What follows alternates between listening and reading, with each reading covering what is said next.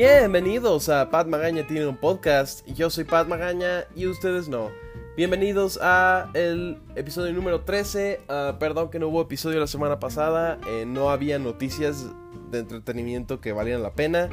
De nuevo estoy esperando a ver la de Sonic para hacer un episodio sobre películas basadas en videojuegos. no quiero este gastar su tiempo, por eso no hice episodio la semana pasada. Ah, entonces vamos a hacer el episodio esta semana porque leí una, un pedazo de noticia en la que este, eh, Tom Holland eh, había sido puesto en un deepfake de Back to the Future y inmediatamente fue una entrevista en BBC One ah, para hablar de Onward y la nueva película de Pixar que va a sacar. y al entrevistador le dijo que había habido conversaciones en las que él sería Marty McFly en un remake de Back to the Future, pero él dijo que no, porque no hay manera de hacer esa película mejor. Y eso justifica el episodio de hoy. eso, es, es, la entera justificación para el episodio de hoy. hago episodios basados en nada, pero ojalá les guste este episodio. Eh, vamos a hablar de remakes, reboots y precuelas y secuelas, especialmente por qué les interesan tanto Hollywood. Es una razón muy simple, spoiler, es porque les gusta el dinero. Y vamos a hablar de cuándo son necesarias, cuándo valen la pena, eh, cuándo son este, culturalmente relevantes y cuándo no se debería hacer un remake o un reboot una secuela. Ok, empecemos.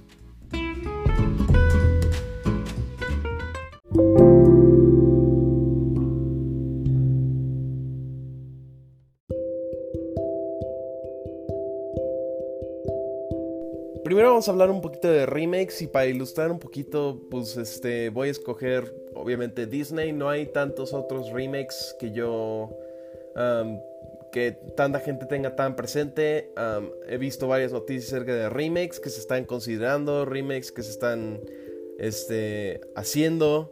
Ah, se está, por, por, ejemplo, ahorita se está trabajando en un remake para Big Trouble in Little China con Dwayne Johnson siendo la estrella, siendo Jack Burton.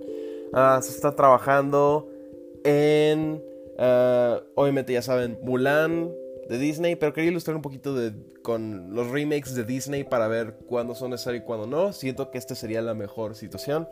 Uh, Cenicienta fue el primer remake que yo vi, al menos de los de Disney. sé que hay más, pero cronológicamente creo que este es el primero. Estoy casi seguro que este es el primero. Este es un remake de la película original de Cenicienta. Y mira, voy a admitir que me gustó mucho. Es una película, está bien hecha, está bien actuada. Eh, Kate Blanchett siempre hace bien su trabajo. No hay, no hay ni una vez, creo, que Kate Blanchett haya entrado a una película y no haya sido buena. Kate Blanchett, no la película específico. Creo que es, es, una peli buena, no es mala peli. lo que es importante para un remake, especialmente si eres Disney y está haciendo un remake de una de las películas más importantes y más emblemáticas de toda la historia. Lo importante es que tienes que tener una historia nueva que contar. No puedes hacer un remake, no puedes hacer un shot for shot de una película como lo hicieron con Psycho de Alfred Hitchcock. Hicieron un remake plano por plano de Psycho de Alfred Hitchcock y eso no es lo que deberías hacer. Si tú quieres hacer dinero necesitas algo original, necesitas algo nuevo que decir. No necesitas tener algún tipo de discurso nuevo que quieres decir, necesitas adaptar ciertas partes, necesitas cambiar muchas partes, este hay partes de Cenicienta que cambiaron, hay partes de Cenicienta que agregaron y hicieron para una mejor película.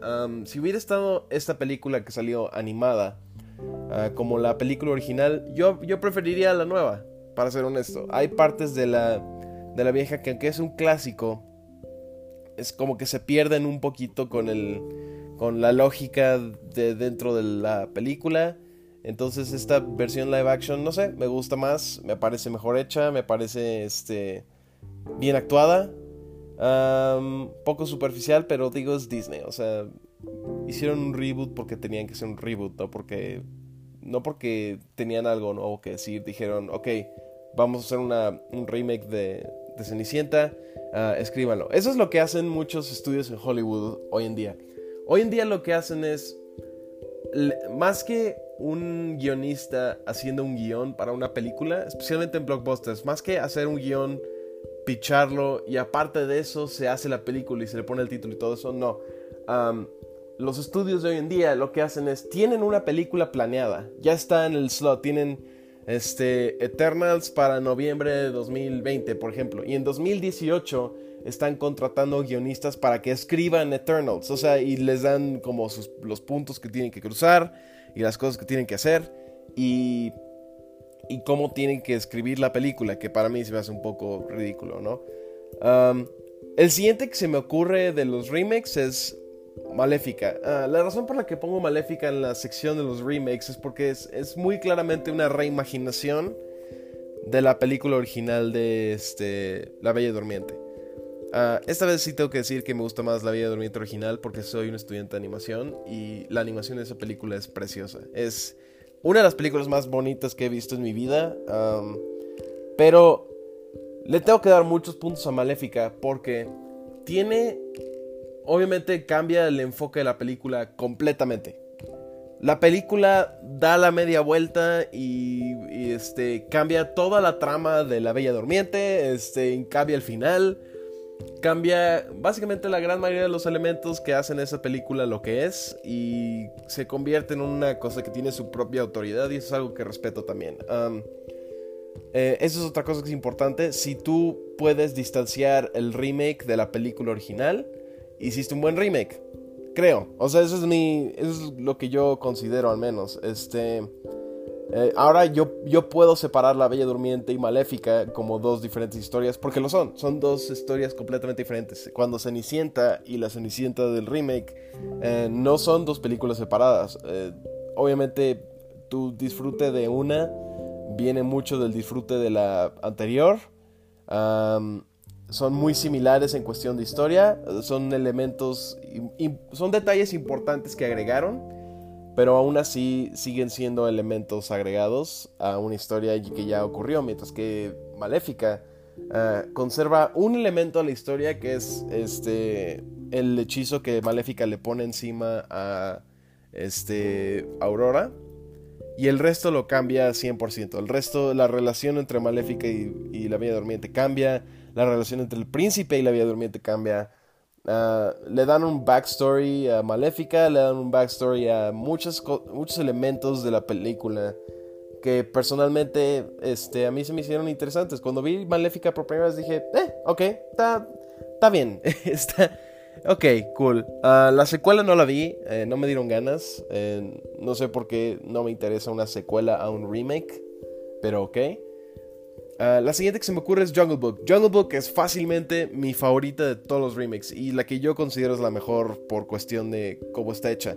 Em, si ustedes están familiarizados con Honest Trailers, ah, hago eh, referencio mucho este, este canal, eh, esta serie de internet, pero eh, tienen su un Honest Trailer para Jungle Book y ahí dicen que convierten la historia original del libro de la selva a una que tiene sentido. O sea, esta tiene, esta tiene plot, esta tiene trama, tiene un mensaje claro que quiere decir, mientras que la anterior era como... Eh, era un poquito como Once Upon a Time in Hollywood, que está como por segmentos, ¿sabes? me gusta mucho el libro de la selva. Es, es, una de esas películas que me encuentro a mí mismo viendo una y otra vez. Porque está bien animada, es encantadora, es una peli encantadora, está bien actuada, el chavito que hace de Mowgli eh, lo hace muy bien. Y el voice cast es increíble. Es este Bill Murray, este Ben Kingsley, Scarlett Johansson, um, Idris Elba como Shere Khan. Está muy cool. Es un Shere Khan muy, muy cool. Um, no sé, es, es algo padre verlo, ¿no? O sea, tiene, tiene su encanto que es algo que las películas de Disney siento que se han estado perdiendo poco a poco, especialmente en películas como El Rey León, eh, que pierden cierto encanto a favor de estar al apex de la tecnología o estar este manteniendo sus este, sus ganancias sus sus este, ganancias de, de cuarto de tercer cuarto de cuarto cuarto lo que sea no sé, eh, esta película tiene un encanto Disney que es algo que se siente como un clásico, se siente como algo que vale la pena revisitar. sí, Libro de Selva. Y ahora voy a hablar de los dos que salieron el año pasado, en 2019. Aladino y El Rey León. dos películas completamente diferentes. Ah, dos películas que yo, en parte, una la consideré mediocre, El Rey León. Y la otra la consideré forzada, que es Aladino. El Rey León Mira, el fotorrealismo del Rey León es increíble. los efectos especiales del Rey León son tan, tan increíbles que la primera vez que vi la película le perdoné todas sus este, faltas por lo bien que estaba animada y por el hecho que es el Rey León, ¿sabes? Pero también me puse a pensar, el Rey León es una de las películas más perfectas de animación que existen. Es una de las mejores pelis animadas que hay. es una historia que resuena con cualquiera que la ha visto. Es una historia que creó toda una base de fans. O sea, es una película importante y es una película emblemática. Y entonces, por a pensar, ¿por qué es necesario un remake? ¿Por qué es necesario hacer eso? Obviamente, porque a Disney le gusta el dinero. Y dijeron, podemos conseguir un montón de celebridades que hagan las voces y no tenemos ningún problema. Ah, y mira, funcionó. Eh, a, partir de agosto del año pasado, El Rey León es la película número 7 en box office mundial de toda la historia. Ah, hizo más de un billón de dólares.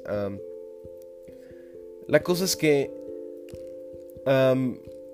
le quita, quita muchas cosas del Rey León original. Le quita el encanto. O sea, es, los animales en El Rey León son fríos y son son animales, no tienen expresión, no tienen este, emociones que pueden actuar. El león no puede actuar, no pueden actuar como leones porque nada más, porque nada más hacen la voz. Pero los animadores o John Favreau por alguna razón decidieron no corresponder la emoción que están diciendo a la cara del animal. Que por una parte entiendo, pero por otra parte no hagas el remake, ¿sabes? Si no puedes hacer algo bien, o si no puedes hacer algo aún mejor que la primera vez, o si no puedes agregar algo, ¿por qué, ¿por qué lo harías en primer lugar?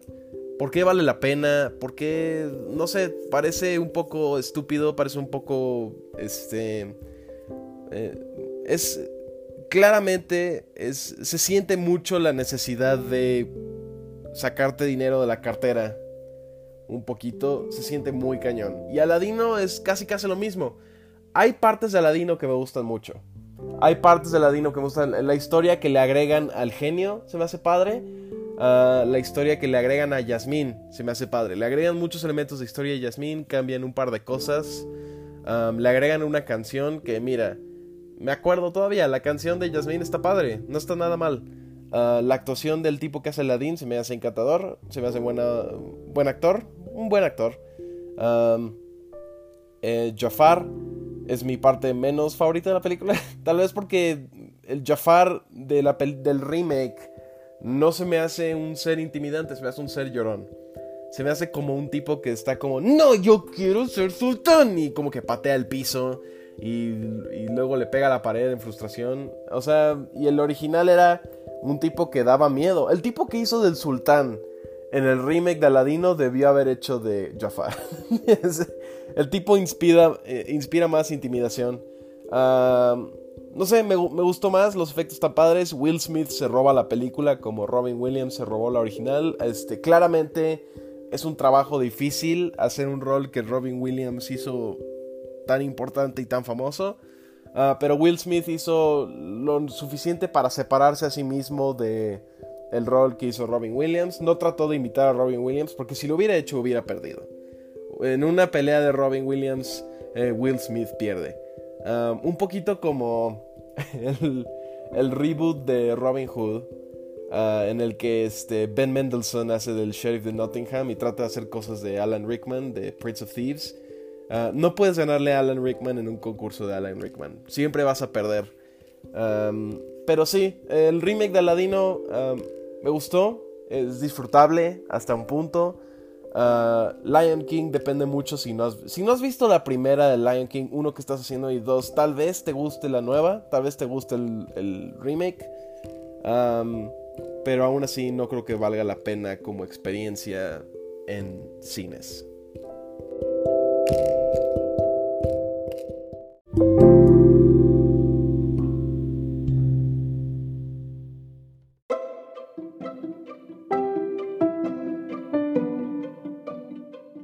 Y hablemos de reboots. Eh, ¿Por qué ocurre un reboot? Uno, porque no, estás en una. Estás en un, en un, cierre narrativo o en un, este, en un bloque narrativo ah, con la franquicia que llevas en este momento. O quieres reiniciar una franquicia para meter nuevos actores ya que los otros ya acabaron sus contratos. Uh, hay muchas razones por las que ocurre un reboot. Um, Quería hablar de. Voy a hablar de uno bueno, uno malo, uno bueno, uno malo, para tener como un intercambio de, de ideas. Uh, el primer reboot que se me ocurre, eh, Bumblebee.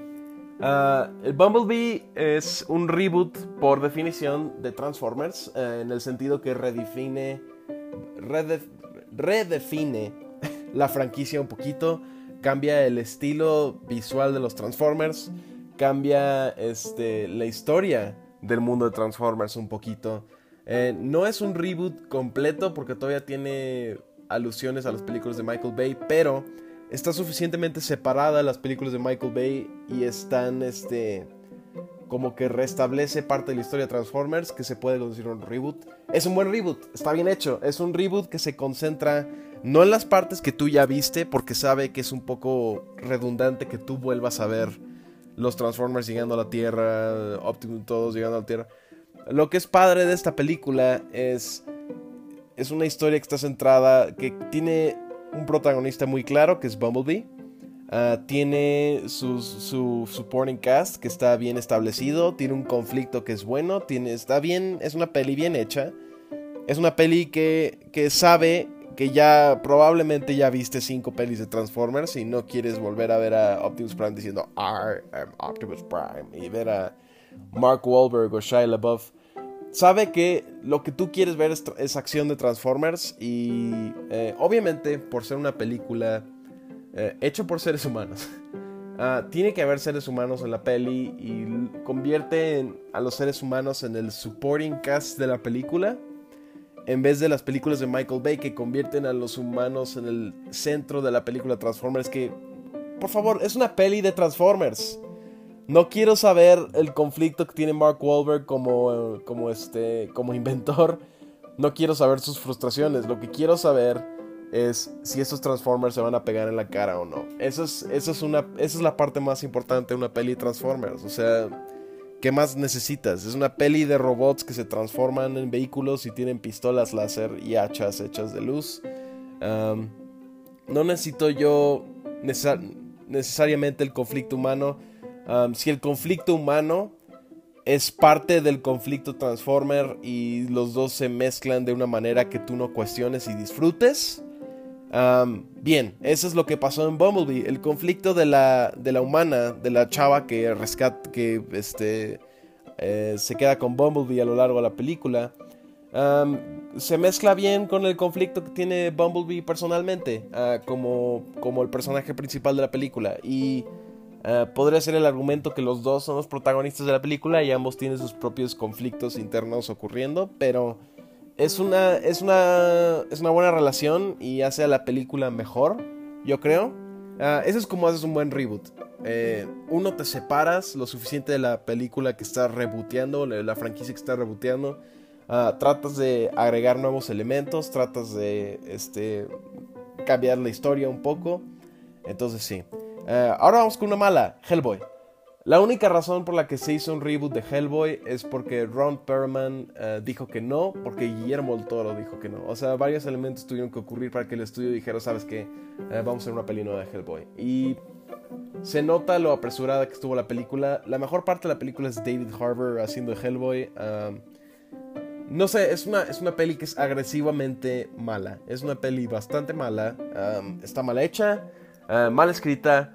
Eh, trató de. Como que dijeron, eh, no sé cuándo vamos a hacer una secuela, entonces vamos a meter todo. Vamos a meter todas las cosas de Hellboy, vamos a meter toda la trama que existe. Nimue y el Apocalipsis y Excalibur y.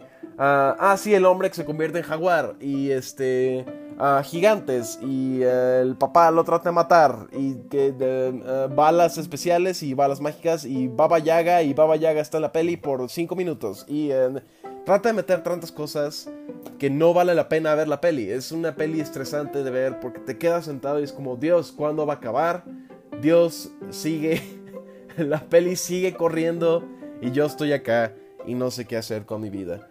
Ah, esto es como no hacer un, reboot. Uno, si está apresurado, no lo hagas. Si, es, si está hecho porque la gente que hizo las películas originales de Hellboy, son tan buenas, no quisieron participar, ¿para qué es necesario hacer un reboot? De por sí ya, las ya la tienes de perder.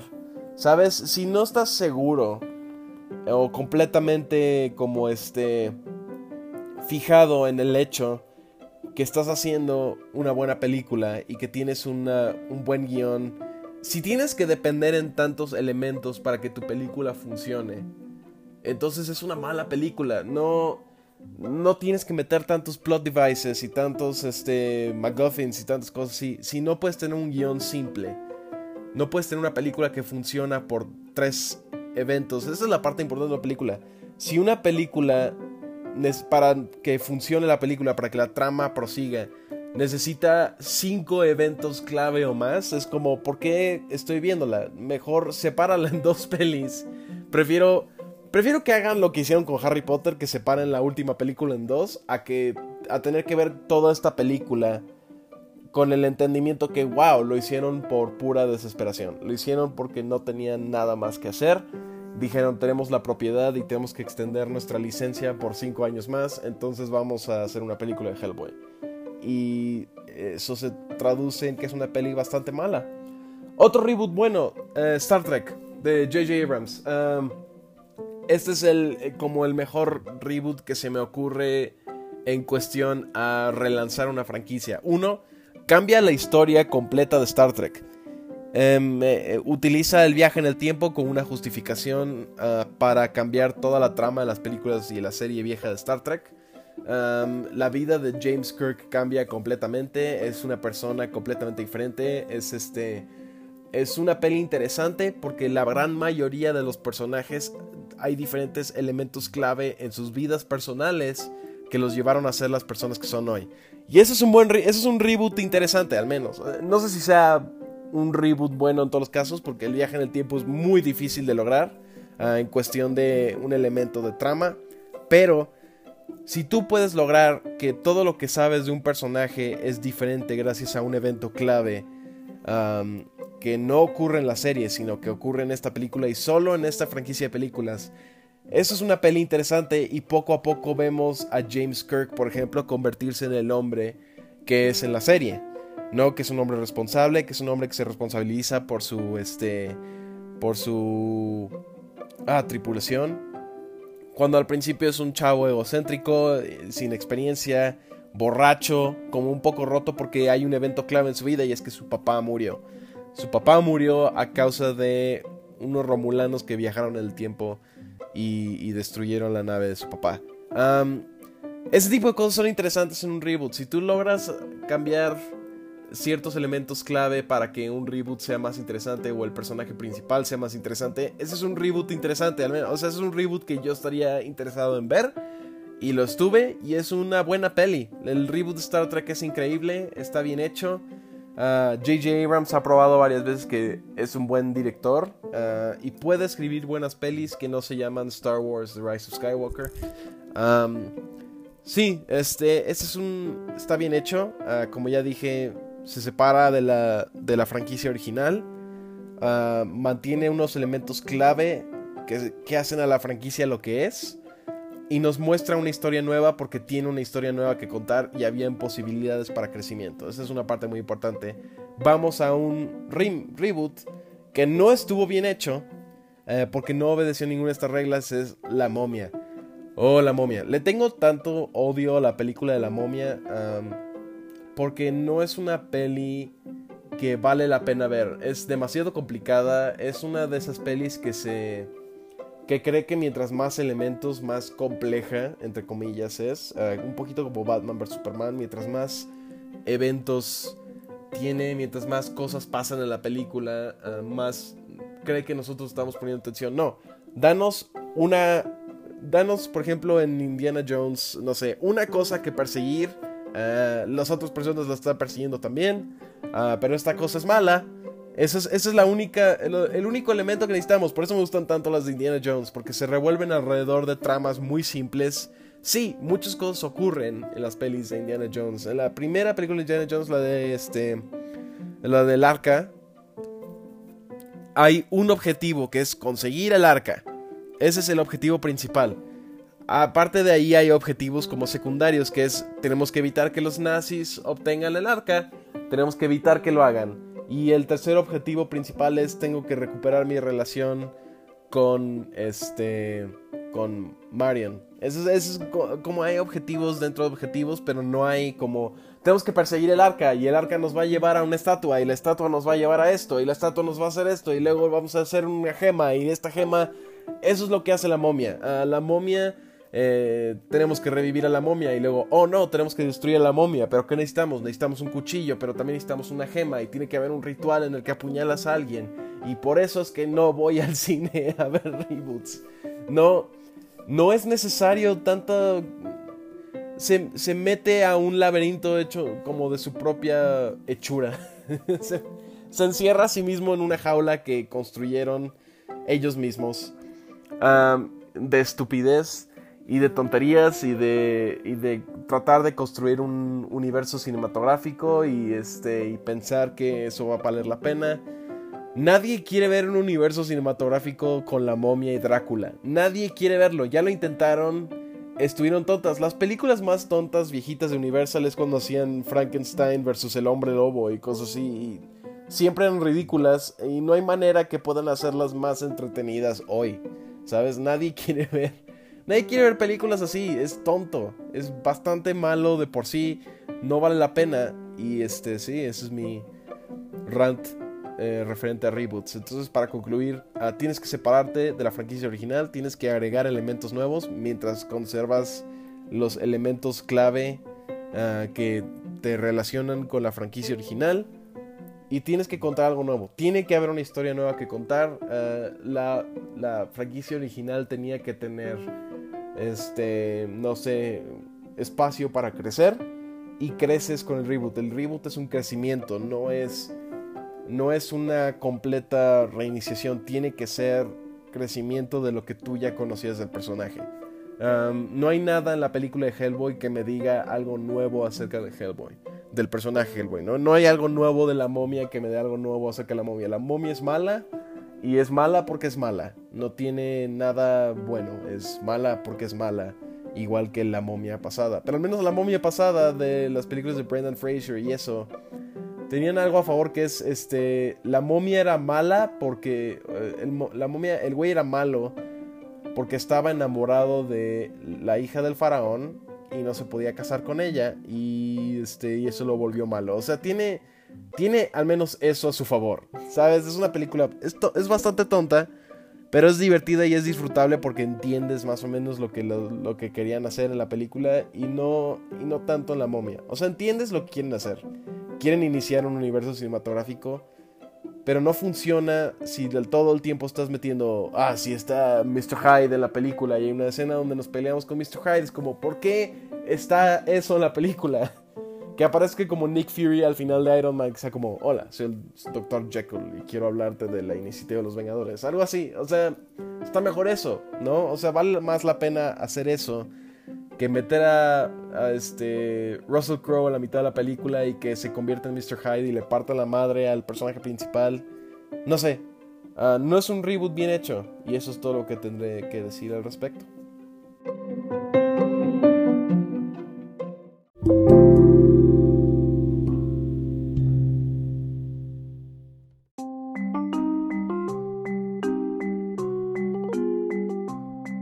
Hablar rápido de precuelas y secuelas y luego nos vamos, ¿va? Entonces, este, voy a hablar de dos precuelas y voy a hablar de dos secuelas. Eh, precuelas de por sí no me gustan. No me gustan las precuelas porque más que, más seguido que no, primero que nada rompen con la continuidad de la película original que viste. no agregan nada necesariamente nuevo. Eh, todas las precuelas, el objetivo de la precuela es enseñarte lo que ocurrió hasta el punto en el que empieza la película original. Por ejemplo, Star Wars. Ok. Star Wars, la original de Star Wars, eh, no le vamos a decir a New Hope en esta casa, jovencito. La original de Star Wars funciona también porque es un evento aislado que se convirtió en eh, las 5, las 6 y luego las 7, la 8, la 9 y había historia que continuar. No hay ningún punto en las originales de Star Wars donde la audiencia dice, mm, me imagino eh, cómo llegó el emperador al poder. No, es el emperador. Es lo único que hace ser malo y ser poderoso. o sea, asumes porque es el güey más chingón que existe. O sea, no manches. Es el güey más verga que existe. Este, por eso es el emperador. Yo no necesitaba esa información, pero aún así decidieron hacer las precuelas. Y la razón por las que las precuelas de Star Wars no funcionan, uno, rompen el timeline de la película por como 10 años. Eh, obviamente esto no es algo que toda la gente le pone atención, ah, pero yo sí. yo le pongo mucha atención a esas cosas porque es como, ok, ah, primero que nada yo no necesitaba nada nuevo acerca de Anakin Skywalker. Ah, es un personaje que se redime salvando a su hijo y no necesito saber cómo llega a ser Darth Vader porque es otra cosa. Tú sabes que se va a convertir en Darth Vader, entonces cuando se vuelve malo no es una sorpresa. Ah, pero ni siquiera establecen un buen camino hacia él convirtiéndose en Darth Vader. Es muy repentino. Ah, él empieza la película este, de Revenge of the Sith siendo una buena persona. Sí, mata al conde Dooku, pero es una buena persona. Y en menos de 10 minutos se convierte en un homicida loco. O sea, no sé, eso es algo que, que no era importante porque uno, nosotros ya sabemos quién es. Nosotros ya sabemos en quién se va a convertir entonces el viaje no funciona en nada porque nosotros ya vimos un viaje importante para Darth Vader. Ya sabemos que todo lo que está haciendo de matar a los niños y hacer todas esas cosas que hacen Revenge of the Sith no va a valer nada porque al final de toda la historia de Darth Vader se va a volver bueno y va a salvar a Luke Skywalker. O sea, no tiene ninguna importancia saber quién es, quién era. No hace ninguna importancia saber de quién estaba enamorado. Ah, lo único que es interesante tal vez es la relación entre él y Obi-Wan, que son casi como de hermanos. Esa es una buena parte, para que veas. Esa es una buena parte de las, de las precuelas. Es el hecho que Obi-Wan y Anakin se llevan muy bien, uh, pero de repente no. Y, se vuelve malo Anakin, se vuelve malo, se vuelve una mala persona. Uh, ¿Sabes que sí es una buena precuela? Perdón, es, la cosa es que me estoy fijando en precuelas un poquito. Porque van a hacer una serie precuela a El Señor de los Anillos. Y no sé qué pensar al respecto. no sé. Ah, cuando sepa más detalles acerca de la serie les platicaré un poco del Señor de los Anillos, de las cosas que me gustan y las cosas que no. una precuela buena. Las del Planeta de los Simios. Las precuelas al Planeta de los Simios, las de este, Rise, Dawn y War for the Planet of the Apes, son pelis increíbles. Son este, Andy Serkis está de Oscar. El tipo, al menos una nominación, se la merece. eso, mira, nos dice algo nuevo del planeta de los simios. Nos humaniza a los simios un poco. que es extraño porque no lo son. Pero les da una cualidad de. Este. Fue una pelea por supervivencia. Lo que llevó al planeta de los simios en primer lugar. Ah, fue nuestra culpa, obviamente.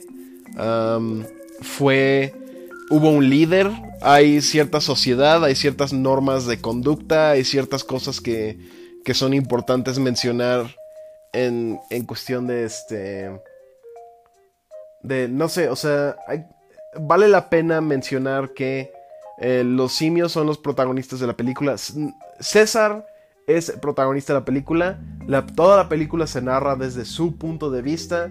Obviamente hay escenas donde se enfoca más en, el ser humano que creó a César o es amigo de César, que es James Franco.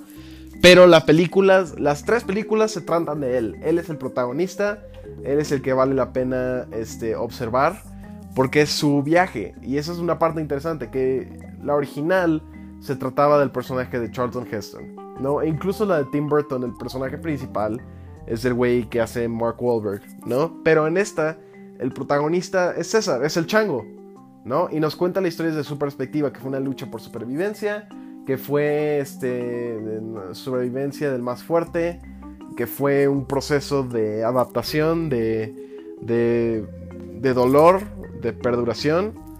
Eh, es una buena historia, es una historia que está bien hecha, es una historia, luego la secuela es una historia acerca de familia, Ah, War es una historia acerca de prevalencia en, el rostro del peligro. O sea, tiene. Hay temas importantes que quiere decir que valen la pena decir, ¿no? O sea, es una precuela que está bien hecha porque tú no la relacionas como una precuela. Esa es una parte importante también. Si tú puedes pensar, wow, esta es una buena peli y no pensar en el hecho que, este, que existe una película que se llama El planeta de los simios. Ah, esta es una peli que está completamente separada, ah, no tanto, pero está separada por el hecho que son eventos que ocurrieron antes, que no tienen nada que ver con los eventos de la película de Charlton Heston. En ningún momento dicen, creo que va a ir el personaje de Charlton. En ningún momento lo mencionan, no mencionan a Nova, no mencionan este, cosas así, porque no vale la pena mencionarlas, no es una... no es importante. ¿Sabes? Y lo que es importante en las precuelas al planeta de los simios es la historia que tiene que contar para los simios. Ahora vamos a hablar de secuelas. Uh, secuelas soy un poco más leniente porque obviamente uh, hay muchas películas que en donde tienes otra vez espacio para crecer. Eso es lo que es una secuela, es por definición, es un chance que tiene para crecer. Podría hablar de muchas secuelas que son muy buenas. Um, Terminator 2, obvio. Obvio, obvio. Uh, Godfather 2. Star Wars Empire Strikes Back es muy buena. John Wick 2, pero hoy voy a hablar de Blade Runner 2049. Uh, la razón por la que me gusta tanto esta película es porque uno no se concentra en, en, Rick Deckard, se concentra en el personaje de Ryan Gosling. Ah, que se me hace una, buena decisión porque si no tendríamos a, Harrison Ford toda la película con su cuerpo todo geriátrico eh, tratando de matar robots. Ah, no sé, es una película, primero que nada, cinematografía preciosa. Está muy. Es una peli muy bonita.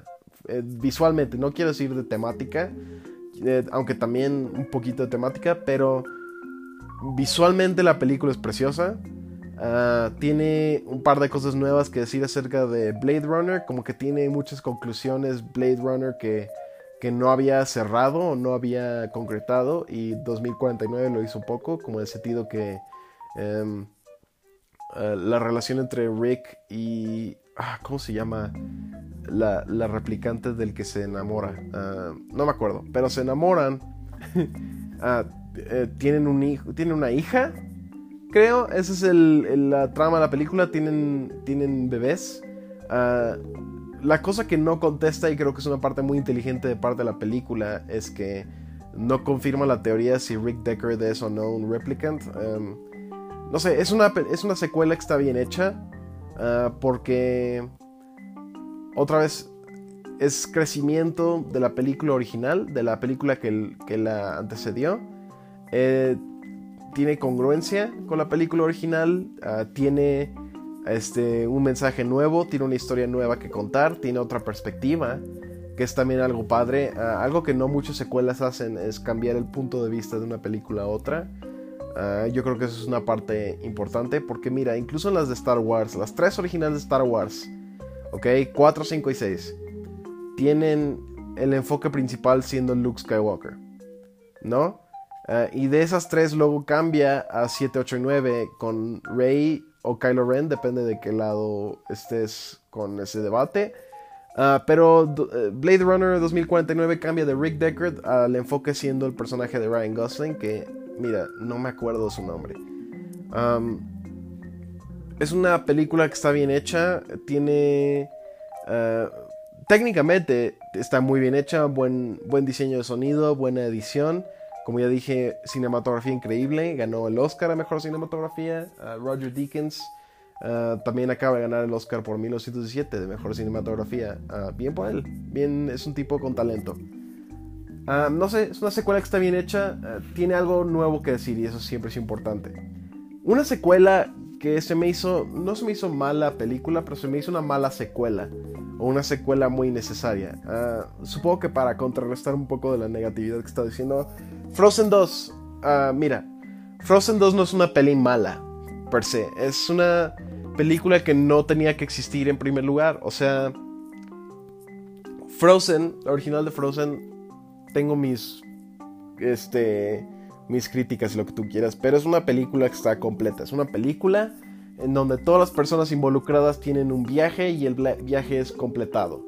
No, no hay nada nuevo que decir. Este, Olaf ve el verano y entiende que se derrite, pero lo reviven y todo está bien. Ana entiende que es más importante el amor que le tiene a su hermana que este, la desesperación por estar casada, supongo.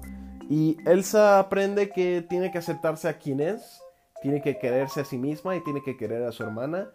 Y así es como mantiene paz en su reino. O sea, todo, todo está completo. Eh, no hay ninguna parte que faltaba este, expandir. Y aún así, Frozen fue uno de los éxitos más grandes que Disney ha tenido últimamente. Entonces dijo, sabes que vamos a esperar 5 años y sacar una secuela. E, eso es lo que no tienes que hacer con una secuela. Uno, no... Si tú estás haciendo una secuela, tienes que asegurarte que, está, que el timing de sacar la secuela está bien. Porque uno... O sea, esperaron 5 años para siquiera anunciar que estaban haciendo la secuela. Y para ese punto la demográfica que disfrutó la primera Frozen ya creció. por 5 años. Déjame, te recuerdo que creció 5 años completos. es como si hicieran una película de, no sé, de poco yo. Y fueran puros niñitos chiquitos a verla. Y luego hicieran una secuela a poco yo eh, con el objetivo de agarrar esa misma demográfica que vio la primera, no funciona. Es, una noción tonta ah, porque asumes que la gente no ha crecido. Ah, tienes que, no sé, mantener las, las ruedas rodando, supongo. Y, y, Frozen 2 no hizo eso. no apeló a ninguna demográfica porque la demográfica de la peli original ya había crecido y la nueva demográfica no había visto la primera Frozen. Este. Dos, eh, como que devuelve a los personajes al punto donde estaban al principio de la primera, en el sentido que parece que no han aprendido nada, parece que no han crecido, ah, que es algo bastante tonto, especialmente de Disney, o sea, Disney como que es famoso por, por secuelas tontas, pero al menos eh, tiene sus secuelas en donde la gente crece y tiene sus lecciones. Ah, mira, el Rey León 2, digan lo que digan del Rey León 2. Hay lecciones que se aprendieron en la primera y que, se, y que continúan a la segunda. Hay una historia nueva que contar. Y Frozen 2 como que no un poquito. Como que Frozen 2... Mira, Frozen 2 depende mucho en tu... En, el, en cuánto disfrutaste la primera para que disfrutes esa. Y eso no es una buena secuela. Eso no está eso no es buena planeación.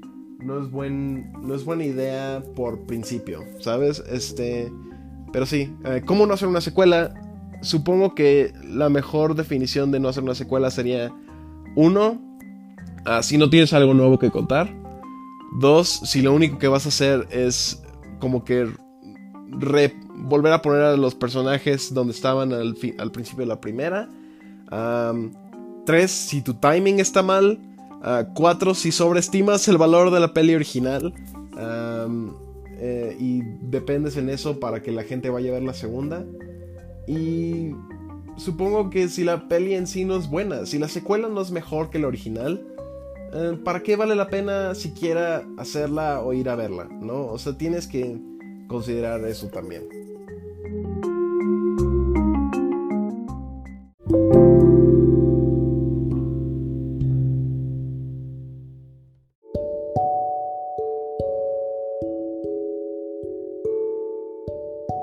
Esta semana en Pat Magaña recomienda cosas. Ah, voy a recomendar una serie antes que salga la tercera temporada. No sé si cuando oigan este episodio ya habrá salido la tercera temporada.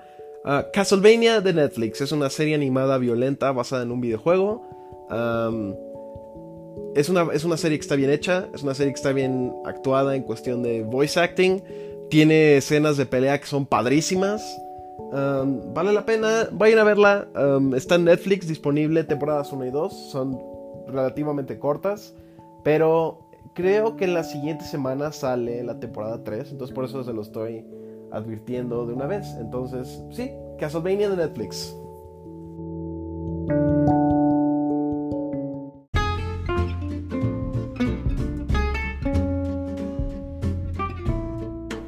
Eso ha sido el show de la semana.